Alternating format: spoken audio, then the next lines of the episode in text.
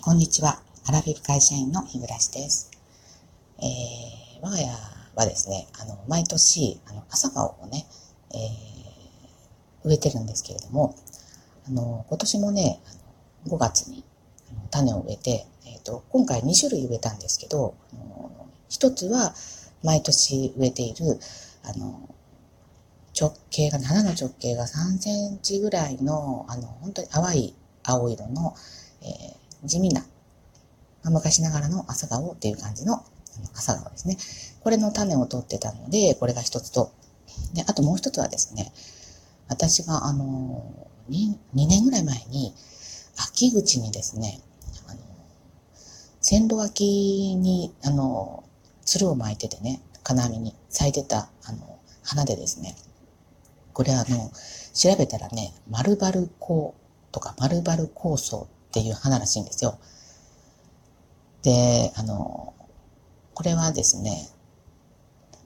ちっちゃいですね、あの、朝顔なん、もう朝顔をものすごくちっちゃくした感じで、多分花の直径が1センチあるかないかぐらいなんですけど、えー、オレンジ色なんですよね。ああいう系にしては珍しいオレンジ色で、で、これもやっぱり朝顔みたいにあの、つるを、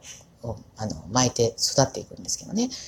で、そのちっちゃい花がいっぱい咲いてるのがすっごく綺麗で、で、その秋口だったんで、もう花も咲いてるし、実もあるところがね、えー、あったんで、で、まあちょっと種をね、えー、まあ道端なんで、えー、種をまあ頂戴してですね、で、それをずっと保管してたんですけど、まああの去年も一昨年も多分だから植えてなかったですね。まあ大体あの、お花、土いじりするのはまあ夫なので、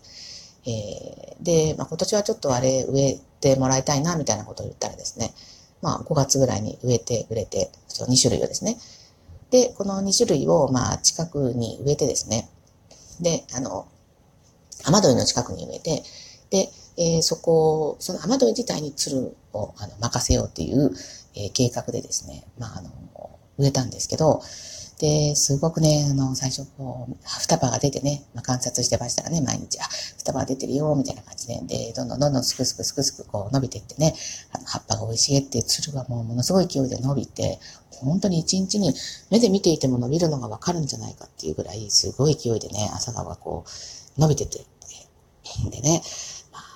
そろそろね、ぼちぼち他の家でね、朝顔の花が咲き始めた、まあ1ヶ月以上ぐらい前ですかね、うちはまだかなと思いながらね、毎日観察をしておりましたが、どうにも、これはおかしいと気づいたのが、えー、7月半ばぐらいですかね。うん、葉っぱはめちゃくちゃ伸びてるのに、花が一個も咲いてないんですよ。で、おかしいなと思ってですね。で、私、あの、調べたんですね、Google で。ええー、と、そしたらですね、この、ひ、あの、日照りが強すぎたり、あの、なんだっけ、えっ、と、肥やしをね、やりすぎると、あの、花が咲かないっていうことがね、分かったんですよね。で、あの、夫にすぐそれ言ったら、ああ、花いっぱい咲かせようと思って、あの、肥やしをいっぱいやってしまったって言うんですよね。で、まあ、夫もそういう、あの、ガーデニングのプロでも何でもないし、もう、えっ、と、私も全然それこそ知らないので、まあ、肥やしをやったことすら知らなくって、で、まあね、咲かせたいと思ったことが逆に花になってですね、結局、今ね、つるが5、6メーターぐらい伸びてるんですけど、一個も花がなくって、葉っぱがめちゃくちゃ生い茂ってます。で、まあね、虚しいなと思いながらね、毎日、まあ道行く人がね、この家、これ朝顔じゃないんかいなって、葉っぱ見たらわかりますよね。花一個も咲いてないけどって思ってね、もうちょっと、どういうんだろう。もう巻きついてるやつを、あの、もう取っちゃおうかなと思ったぐらいなんですけど、まあね、今からまだね、暑い日続きますし、秋口にね、えー、もしかしてあれでも咲いてくれないかなという一縷の望みをかけてですね、えー、そのまま今残しておりますけれども、まあね、あの、花も人間もですね、甘やかしすぎは良くないのかなということがですね、あの、これを見てね、よくわかりましたです。えっ、ー、とね、丸々構想。すごい名前ですよね。あの、もし、あの、気になる方は調べてみてもらえたらと思うんですけど、あんまり全国的に咲いてるもんじゃなくって、えっ、ー、と、原産っていうんですかね、は日本じゃないみたいですね。だからどっかからこう、えー、持ち運ばれたものが、えー、咲いてるんでしょうけど、うん、あの、全国的なもんじゃないから、本当こちらでしか見られないかもしれません。はい。あの、気になる方は見られてみてください。ということでですね、えー、今日はね、お便りを頂戴していたので、えー、っと、紹介させていただきます。え、みどりさんからですね、あの、ギフトも頂戴してありがとうございます。いつも、あの、聞いてくださってありがとうございます。で、えっとですね、ちょっと文章の内容ですけど、息子さんの割とプライベート的なことが書いてあるので、ごめんなさい。えっと、最後の部分は大丈夫かな、うん、ちょっとここだけ紹介させていただいて、えっ、と、浪人受験生の扱い方や、えー、家族のメンタルの持ち方をぜひ教えていただけたら助かります。はい。みどりさんのところね、あの、今年、えー、受験生2年、2回目をね、あの、されてますよね。えー、で、まあ、あの、まあ、みどりさんが私に聞かれているというのは、もちろん我が家、あの、3人息子おりまして、3人が3人とも、えー、一郎を経験しております。はい。で、一郎のプロ。っていうことになりますかね。はい。と言いますけどね、やっぱり、あの、人間、えー、同じ、まあ、親から生まれているとはいえ、3人3様でしてですね、どの、え、え、みどりさんちの息子さんがうちのどの子のタイプか、はたまたま全然違うかもしれませんけど、あだからわからないんですけど、まあ、一番記憶に新しいのはやっぱり三男の直近、えー、一番直近ですからね、三男ですけど、あの子はね、どっちか言うと、まあ、私たちの夫婦が慣れているからっていうのもあるかもしれないし、で、もうお兄ちゃんたちがいなかったので一人だったっていうのもあるかもしれないので、またこれも違うんですよね。で、あの、目指してる大学もみんなそれぞれ違っててですね、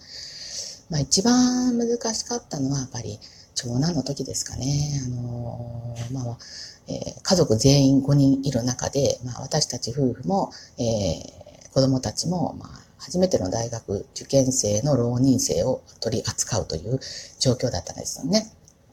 下の子たちがワイワイガヤガヤうるさい中で、まあ、お兄ちゃんはイライラして受験生活を過ごしたんじゃないかなと思うんですよね。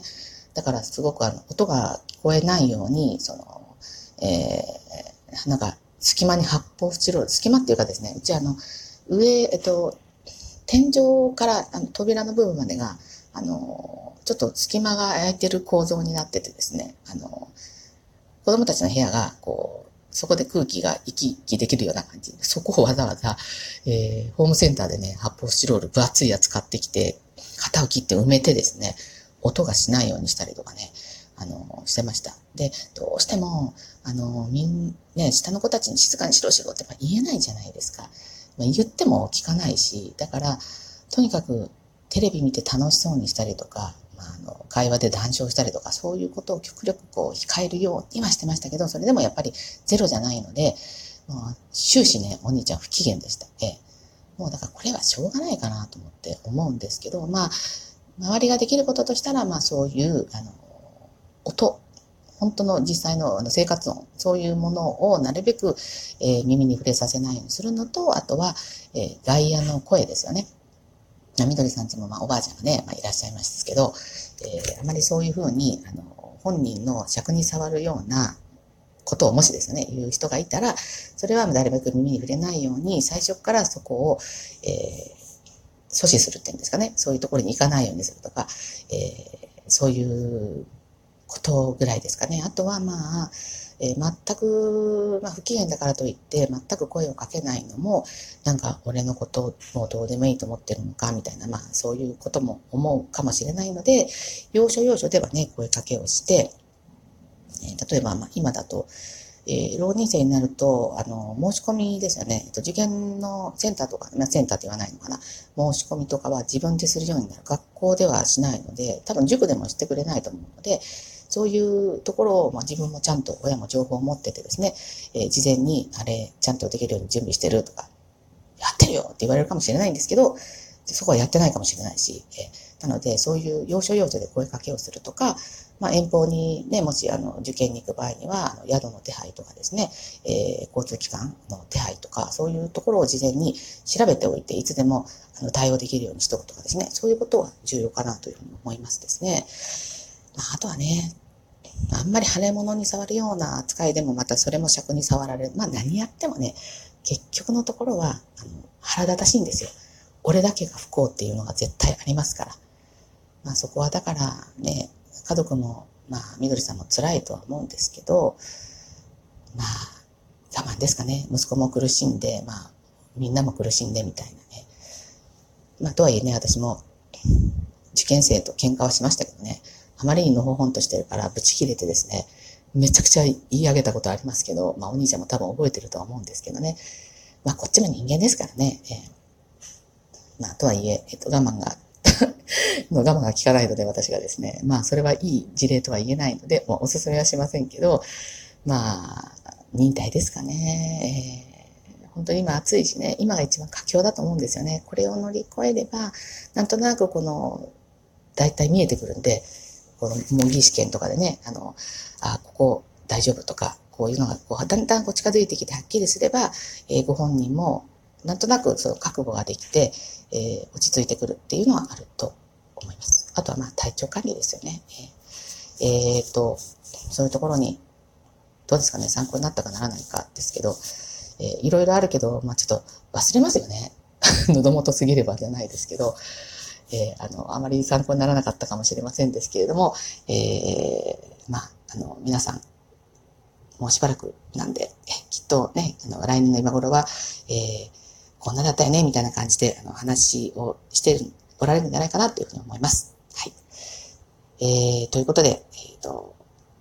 ありがとうございます。はい。ということで、あの、皆さん、最後までお聞きくださってありがとうございました。暑いのでね、えっ、ー、と、体調管理気をつけてください。それでは、次回の配信まで失礼いたします。